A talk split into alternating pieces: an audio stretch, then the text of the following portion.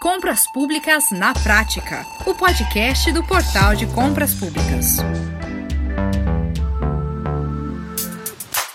Olá, nós estamos de volta com a segunda parte do nosso episódio especial de aniversário. Completamos dois anos no ar, pois é. E vamos então continuar aqui a nossa conversa com os nossos pioneiros desse podcast. O advogado especializado em licitações, mestre em Direito, Estado e Sociedade, doutor Edinando Brustolin. Também com a gente o diretor executivo do consórcio interfederativo Santa Catarina, Sim Catarina, Eloy Ronal. E logicamente também conosco o CEO do Portal de Compras Públicas, Leonardo Ladeira. Pois é, se é um episódio especial, nós estamos aí com a duração um pouquinho mais longa, mas olha, eu garanto a você que vale muito a pena. Vem comigo. Então bora continuar porque esse papo tá quente, viu? Agora, se você não ouviu o episódio anterior, eu aconselho muito que você depois não deixe de conferir lá, ok? Tem muito conteúdo interessante ali na primeira parte da nossa conversa.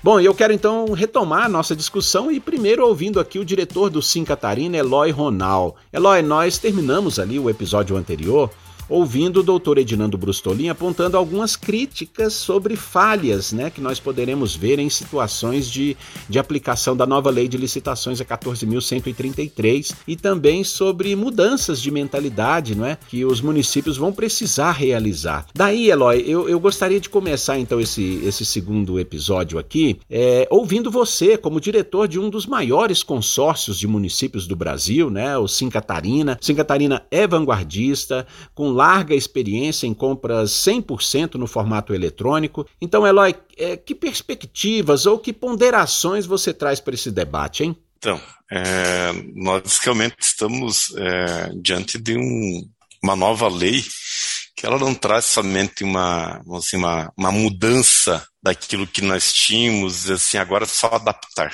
Ela traz transformações. Nós temos que nos mudar né? Não nos adaptar, nós temos que mudar realmente. E essas mudanças, elas precisam ser agora é, muito bem pensadas, como o doutor Edinando coloca, porque é, a forma que eu obtinha o resultado da licitação através da 866, da 520, eu não posso, através da 14133, praticar a mesma ação ou fazer da mesma forma, achando que é só mudar a letra A pela letra B ou só trocar isso por aquilo. Eu realmente tenho que me transformar, me preparar para um novo processo. É, a própria legislação traz muito claro que quando eu inicio um processo a partir da 14133, eu não posso é, levar em consideração nem mesmo entendimentos que traziam então a 866 ou a 10520. Eu tenho que agora trazer a nova interpretação e o novo entendimento que a legislação traz. Então, realmente, nós temos essas mudanças que são significativas. É, não dá para trazer agora como dizendo que a lei vai trazer tantos benefícios ou não, mas nós sabemos que era necessário uma alteração da 866 pelas críticas que ela vinha recebendo, se bem que nós entendimos que ela, é, desde que soubesse trabalhar, ela trazia realmente aquela obrigação que nós tínhamos de, de, de cumprir com uma compra lista, mas ela vinha de uma certa forma um pouco mais punitiva com o, o, cidadão, em especial o servidor público, que tinha as obrigações de cumprir com as etapas de um processo licitatório durante o certame.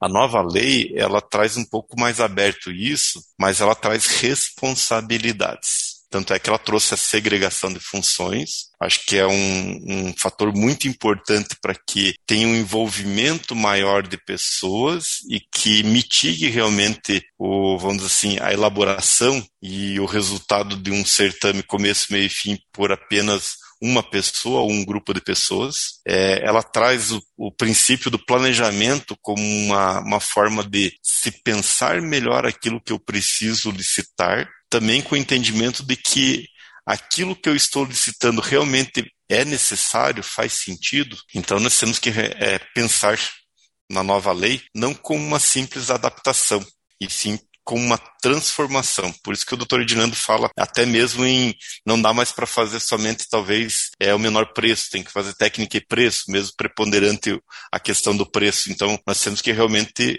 repensar Que forma que eu tenho que fazer para obter o melhor resultado da licitação? E sobre o modelo eletrônico, né, para as compras públicas, não há retorno, né, Eloy? A, a ordem é seguir todo mundo para o online, é, se adaptando aí às melhores práticas das inovações do setor. É, não posso também deixar de, de, de, de, trazer da fala do doutor Edinando de que as inovações, então, para esse novo modelo, em especial o uso de tecnologia, ele não pode ser deixado de lado.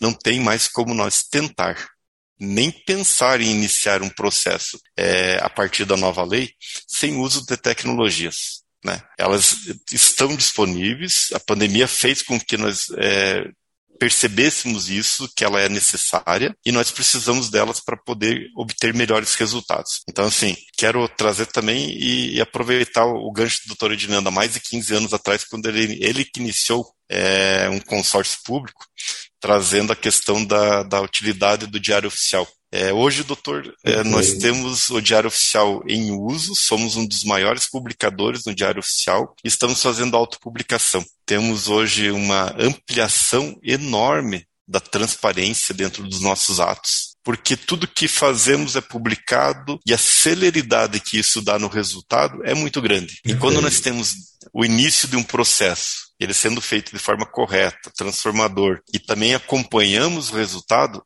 aí sim nós vamos dar sentido para aquilo que está sendo comprado. Porque a 866 ela privilegiava uhum. que se fizesse um bom processo. Nós estamos olhando para 14133, estamos dizendo que a lei 14133, ela privilegia a contratação e não o processo de contratação. Então isso realmente são mudanças de paradigmas e que nós temos que estar preparados. Nós estamos com Sim Catarina, é, com uma equipe estudando isso frequentemente para nos adequarmos e estarmos preparados para a nova legislação e atender realmente com sucesso daquilo que nós queremos comprar com menor preço e entregar para os municípios aquilo que eles precisam. Perfeito, Eloy. Agora, Leonardo, é, pensando aqui em, em, quando nós começamos né, essa série de podcast, há dois anos, nós discutíamos ali o decreto 10.024, né? De lá para cá, tanta coisa aconteceu e agora nós estamos a poucos meses da plena vigência da 14133.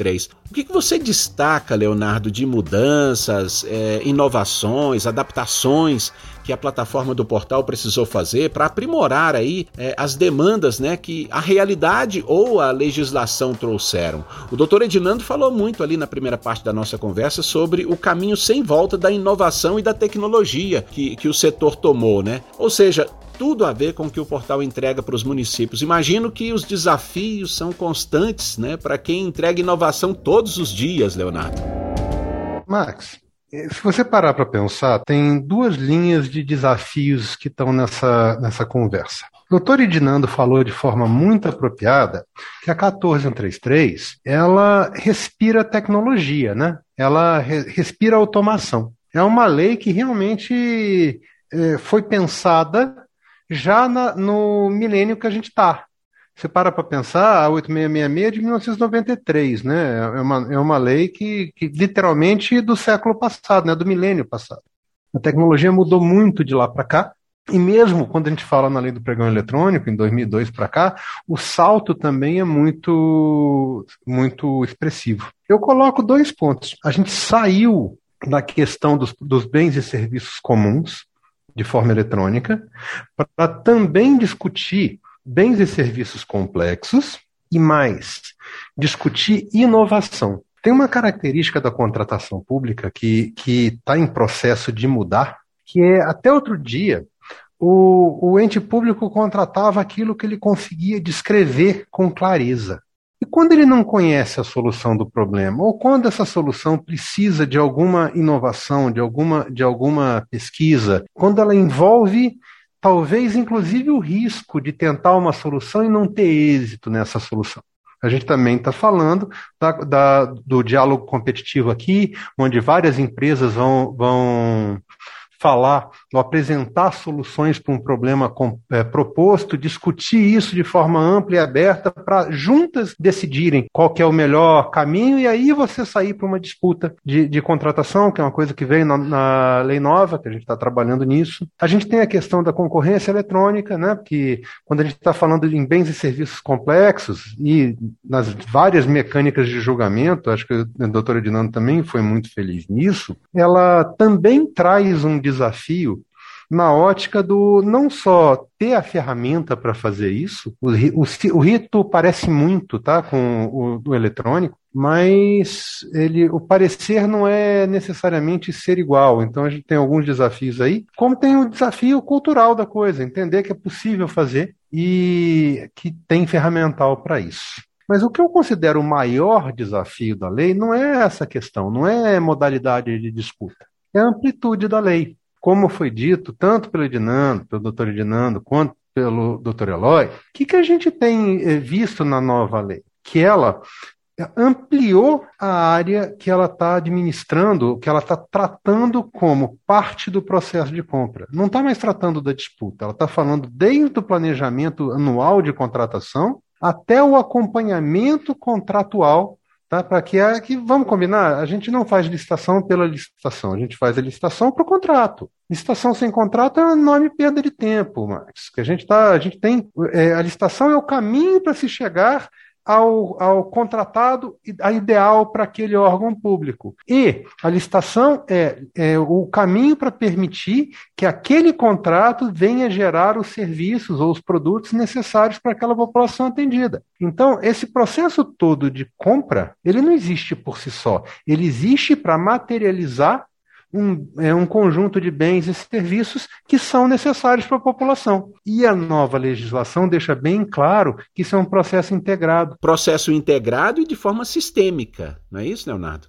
Tratado de forma integrada e que isso é, de forma integrada, estruturada e sistêmica, para permitir que a própria população brasileira entenda o que, que aconteceu dentro de, aquilo foi licitado por quê, para quê, como? Qual foi o resultado final disso? Então, na prática, a gente está vendo que a ação do portal de compras públicas, que lá em, em 2020 era de fato limitada ao, ao, que a gente chama de fase externa da licitação, né, da publicação do edital até a homologação do mesmo, ela tem necessariamente que crescer, Max. E esse é um grande desafio, porque ele, ele cresce em responsabilidade e em conhecimento também que é trazer para dentro da plataforma ferramentas de planejamento, que é da fase prévia, e trazer dentro da plataforma ferramentas de, de celebração e de acompanhamento contratual, porque isso tudo precisa ser respondido e tratado pelo órgão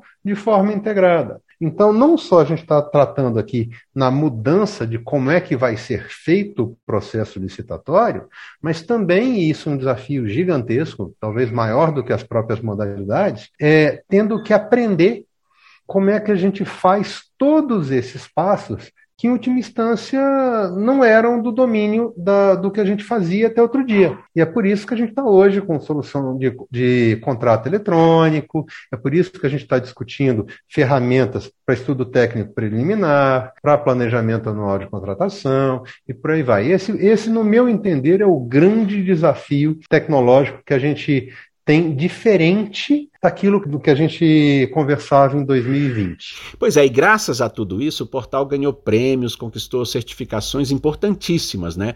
O, o portal foi reconhecido oficialmente como GovTech, recebeu o selo do Brasil Lab, é, recebeu o Prêmio Internacional de Melhor Startup no, do Demo Day no ciclo Lisboa 2021, né? É, do programa Startout Brasil, é, foi, foi, selecionado para participar do programa BNDES Garagem, enfim, né, Leonardo? É, prêmios que certificam a excelência do portal, né? Isso, exato. É, Max, é, a gente cresce junto com o tamanho vem a responsabilidade maior, né? Que se duvidar não é uma relação proporcional, não, é uma relação exponencial. Quanto maior a gente fica, muitas vezes maior vai ficando a responsabilidade. Né? O portal hoje está licitando praticamente 10 bilhões de reais todos os meses. Então, é um volume muito expressivo e já é um percentual grande né, do que é transacionado no assunto compras públicas no Brasil. Né? A, gente já tem, a gente já atende um percentual é, expressivo das compras públicas das três esferas hoje no país. Se certificar é, e, e, e, permitir a, a nossa homologação e o nosso acompanhamento por órgãos de controle fez parte dessa jornada aqui dentro. Conversar com o órgão de controle, buscar auditoria externa, é, buscar o reconhecimento do que a gente está fazendo dentro da estrutura do mercado. Isso vem aí ser, ser reconhecido como GovTech, é, buscar é, selos de auditoria, buscar, buscar processos de certificação, de, é, processos de certificação de processo e por aí vai. Então, tem um, um caminho de estruturação que, é, que se tornou obrigatório para a gente. Para a gente, inclusive, dar a tranquilidade que o nosso comprador e o nosso fornecedor precisam, que aquilo dali está acontecendo da melhor forma possível. Tá? Era, é, e isso cresceu muito dentro desse processo. A gente hoje é reconhecido como a maior GovTech brasileira, tanto, tanto em volume transacionado quanto em, em território atendido, tá? pela própria Brasilab, que é quem certifica o selo de GovTech aqui dentro do, do Brasil. Tá? E a gente, exatamente por conta do foco em município, a gente aprendeu a personalizar soluções. O Eloy comentou que a gente, quando eles precisaram de soluções específicas, a gente correu atrás e desenvolveu, não foi, Eloy? Foi, foi bacana se lembrar disso aí. Eu tenho, tenho boas lembranças daquele processo internacional, o primeiro Sim. processo internacional que a gente tratou lá, é, lá atrás. Mas o que precisa ficar claro para o usuário é que essas é, inovações demandadas pelo Eloy não foram boas só para o Eloy e para o Sim Catarina. Elas foram muito boas para toda a base, porque aquela solução tecnológica não é exclusiva do Sim Catarina. A gente faz sob medida com alguém que tem que analisou o, projeto, o problema, que conheceu o desafio que a gente estava tratando, mas a gente, uma vez que isso está pronto, está disponível para todos os compradores. Então, depois que o Sim Catarina é, desbravou essa barreira junto conosco, vários outros compradores puderam explorar esses, esse mesmo caminho. Isso acontece com as outras soluções do portal. É um movimento que é colaborativo. Tá? É, não precisa ir longe, não. É, doutor Edinando também era um grande defensor, antes da 10.024, é, de mecânicas de julgamento. Você vai aqui, não sei se você recorda disso, Edinando, mas você demandava que a gente, no, no tempo da, da, do tempo randômico, né, no tempo que o pregão eletrônico acabava de forma randômica, você era um grande defensor que o tempo não poderia acabar se tivesse acontecendo disputa. Não, né? loteria é outro local que a gente faz. Né? Eu brinco um pouco isso, porque o, o tempo randômico tinha realmente essa característica, essa, essa inusitada é, é, é, resultado, né? É, embora eu confesso que hoje eu vejo que o tempo randômico pode, em situações extremas, fomentar, aliado àquilo que eu falei anteriormente, hum. a, uma, uma, uma, a um caminho muito grande para um, um preço inexequível, né? e que tem um viés negativo também. É, hoje eu sou mais simpático, sinceramente, ao modo de disputa aberto-fechado, que convida mais o próprio proponente a refletir sobre a sua proposição e o limite dela e a execuibilidade dela.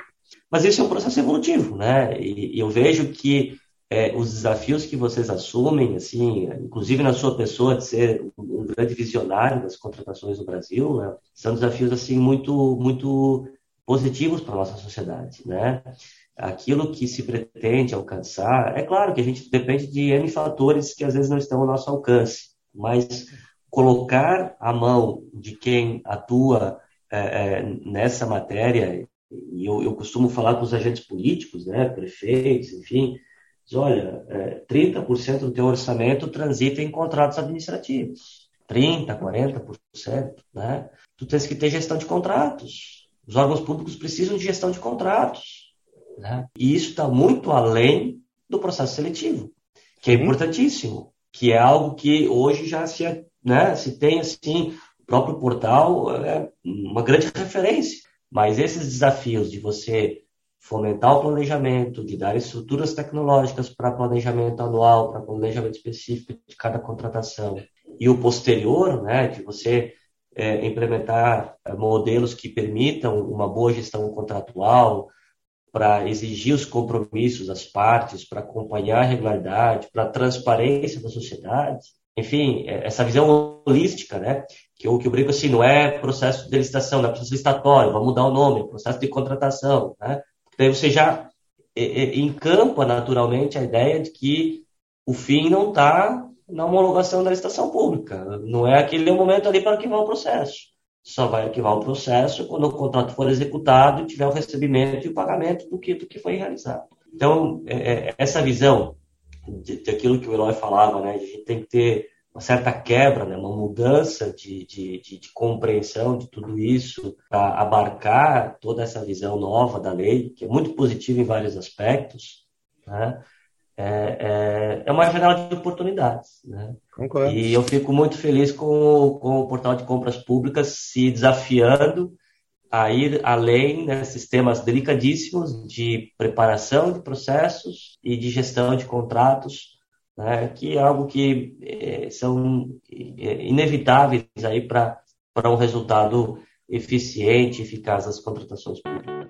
E você, Leonardo, com a sua equipe, é, tem um ponto de vista ali que é especial, não é? Porque vocês têm um ponto de vista sobre, sobre essas questões, mas é, assim, vocês enxergam como, como quem está analisando a partir do sistema, né? Da plataforma do portal, que precisa realizar todos esses procedimentos, não é? sempre fazendo isso com um olhar crítico, porque vocês dois levantaram dois pontos que vocês entendem que são problemas da nova lei. Eu vejo outros também, talvez diferentes, porque eu estou olhando o, o, a questão do sistema, né?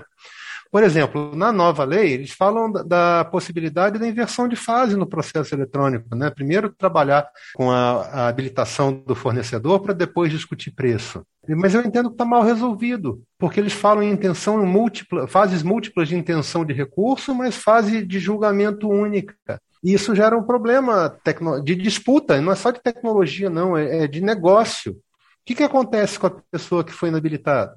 Ela participa ou não participa? Se ela questionar a, a inabilitação dela, isso, ela pode ou ter cerceado o direito de, de, participação de disputa dela, e depois, imagina uma situação onde ele ganha o recurso. Acontece o que com o processo licitatório? Na outra ótica, deixa participar para ver se descarta os dados dele depois. Ela certamente vai impactar em preço, naquela questão de talvez jogando o preço para inexecuibilidade, complicando o processo. Então você tem desafios aí. Outro ponto que eu considero seríssimo, que pouca gente fala atualmente, é que o artigo 60 da nova lei, ela, ele fala em desempate. Eu tenho certeza que vocês já deram uma olhada nisso. Ela, o, os, os quesitos de desempate Tá? E que cá entre nós ficaram muito mais prováveis agora, né? Porque antes você tinha empate só de proposta. Primeiro lance já desempastava, que você não podia dar um lance de igual valor a um concorrente. Hoje você pode, né? Então você tem situação onde você vai poder incorrer no empate durante a disputa, e não só na proposta. E os critérios de desempate são, são subjetivos, todos eles praticamente todos eles, na ordem que estão colocados dentro da legislação, e não tem um lugar que diga, ah, depois, em, caso de, de, igualdade de condições plenas, faça um sorteio. Como é que desempata? Como é que você chega no limite da situação? Pode parecer uma bobagem quando alguém vira e fala, ah, são diversas modalidades de desempate, são oito ou nove. Vou crescer um outro, vou crescer hum. um outro aí, Léo, que é a questão da reabertura da disputa, que você pode aplicar se houver a diferença mínima de 5%. E se, eventualmente, os que vão para a segunda rodada de disputa para a, a se posicionar segundo, terceiro colocado, se eles avançam de tal maneira que eles ultrapassam o preço daquele primeiro. E aí? E aí, como é que fica? Enfim, são temas a gente tem muita. Né? São, são mesmo, tem muita coisa que a gente ainda vai discutir na, na, na da nova lei, que cá entre nós alguém vai precisar é, esclarecer, né? Essa questão, por exemplo, da, da, da fase recursal única, eu considero alguma coisa que vai ter que ser emendada. Essa questão do desempate também. Tem muita coisa que a gente vai precisar corrigir ainda. Tá? É uma boa lei? É, mas ela tem uns probleminhas, sabe? É que nem carro, é, modelo novo de carro. Você sempre. O primeiro ano de lançamento tem, tem algumas tem coisas problemas. ajustadas. Né? Exatamente, tem problemas aí que a gente vai ter que enfrentar junto. Pois é, Leonardo, e o que, que o portal está fazendo nesses casos, hein? De novo, a gente está usando dentro do que a gente pode. O que eu entendo que não está claro que vai gerar problema para o nosso comprador e não estou deixando que aconteça. Por exemplo, a gente, apesar de suportar já as regras da 14133 para o pregão eletrônico, a gente não permite inversão de fase. Porque eu acho que eu vou causar, se eu deixar, eu vou trazer um potencial problema para o comprador. Eu não quero que, que o nosso usuário comprador tenha problema no processo dele. A ideia é ser alguma coisa ágil e eficiente, não a dor de cabeça. Tá? E no desempate, além da ordem está prevista ali dentro, a gente botou um, um, um, último fator, que é randômico, que é o sorteio, que não está previsto em lei. Pode ser questionado, mas eu, eu sinceramente espero que alguém enxergue que ele se vai se fazer necessário. Tem item que já nasce empatado e que não desempata nunca. Vamos lá, ácido acetil salicílico, remédios genéricos de baixo custo. É, é muito comum vocês verem aí participação de 20 laboratórios, todos eles com exato o mesmo preço. E aí, o custo, do, o, o, custo do. Como é que faz? E embora a é gente tenha essa visão muito legalista de, ter, de as normas ter que estar sempre expressas, não uhum. há dúvida de que num cenário de absoluta isonomia, a solução para contratar um é sorteio. E uhum. não precisa estar previsto em lei para que se compreenda que isso é caráter isonômico. É, é, isso é um entendimento nosso, mas vamos lá. Onde é que está escrito isso na lei? Não está sabe? Então, é, isso tem outras situações, assim, está tá me fugindo aqui mais casos, mas tem alguns pontos que, que, no limite, você vê um potencial problema ali dentro, que eu não tenho dúvida também que vai ser saneado com o tempo. Faz ah. parte do processo. A gente está aprendendo junto.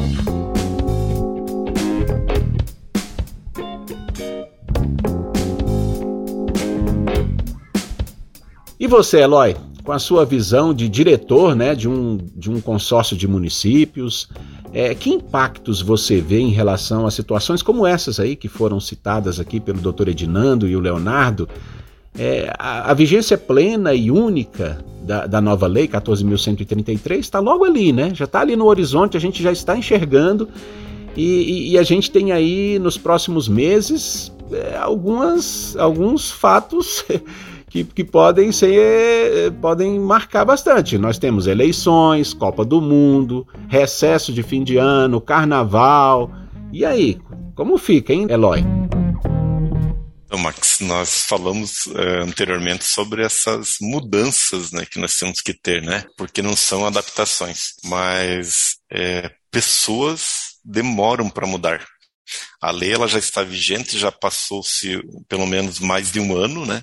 De, de sua vigência, e pouquíssimos municípios ou pouquíssimos é, órgãos e entidades públicas é, já se adaptaram ou estão praticando a nova lei, porque estão esperando, né? Talvez esperando esses entendimentos, talvez esperando quem é mais ousado e que arrisque na frente para que eu possa copiar, esperando é, que alguém vá lá e que tenha um julgamento sobre aquela ação que ele fez para que eu possa agir a partir do julgamento, né? Então é muita espera, tá? Nós estamos preocupados também no consórcio é, em nos adaptarmos e adequarmos tudo aquilo que precisa à nova legislação, porque nós não estamos fazendo tantas mudanças, nós estamos fazendo realmente essa a, a nova olhando a nova lei e criando novos editais, do começo, meio e fim, olhando a nova lei e criando novos documentos, né? Então, esse trabalho nós tivemos que começar já. Só que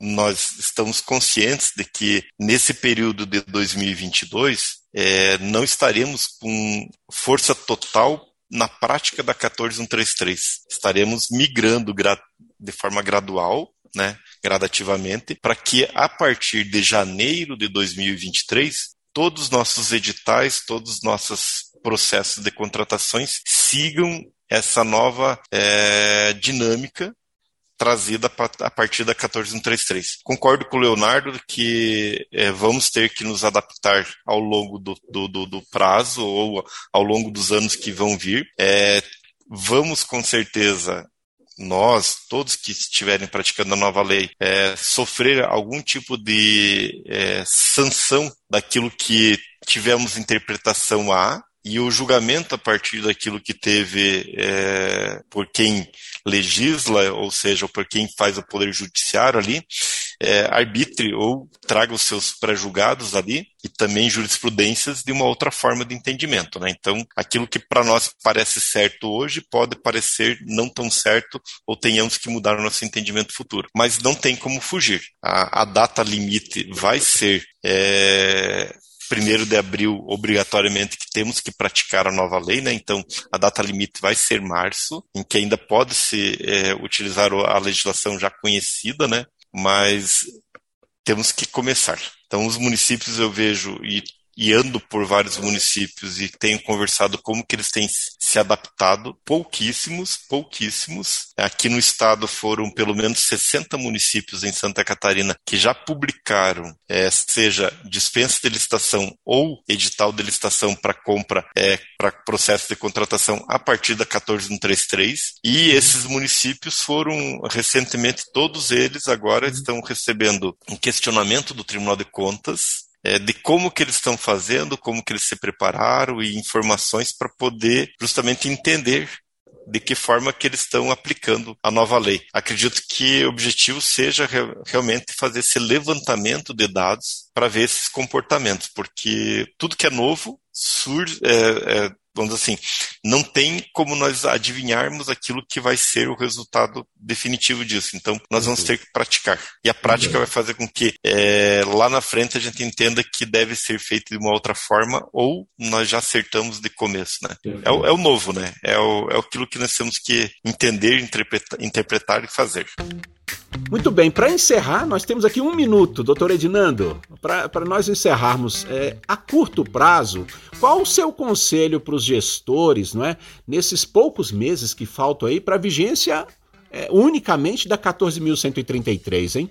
Olha, é, conselho é uma coisa que a gente dá, mas não sei se realmente é, é, é bem-vindo, enfim, né? Cada um é, é, retira aquilo que, que melhor aprouver.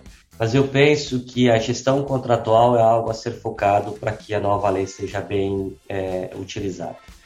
E, em específico, é uma sugestão que eu já fazia antes da Lei 86, com a Lei 8666 e reforço agora em função das próprias exigências de controle e governança na Lei 1433, de se sopesar no órgão público não somente a central de compras, né, a central de licitações, mas a Central de Gestão de Contratos, um órgão, uhum. é, é, digamos assim, vertical, centralizado, em que se concentre ali a atividade de gestão burocrática dos contratos administrativos. Isso vai agilizar em padrão, uniformidade, e penso isso trará muitos resultados positivos é, para as compras públicas. Perfeito, perfeito. Bom, é, nosso tempo chegou ao fim, não é? Eu quero então aqui é, agradecer muito as participações do advogado especializado em licitações, mestre em Direito, Estado e Sociedade, doutor Edinando Brustolin, muito obrigado. Também o diretor executivo do consórcio interfederativo Santa Catarina, Sim Catarina, Eloy Ronal, muitíssimo obrigado pela, sua, pela gentileza da sua participação. E também é o CEO do Portal de Compras Públicas, Leonardo Ladeira. Pessoal, muitíssimo obrigado. Senhores, olha, Bom, e também agradeço aqui a você que acompanhou essa nossa conversa até aqui, que nos acompanhou nesses dois episódios. Esse foi o nosso podcast de aniversário de dois anos. Olha, vida longa ao portal de compras públicas. Não há tempo para mais nada, eu fico por aqui e até a próxima. Um abraço.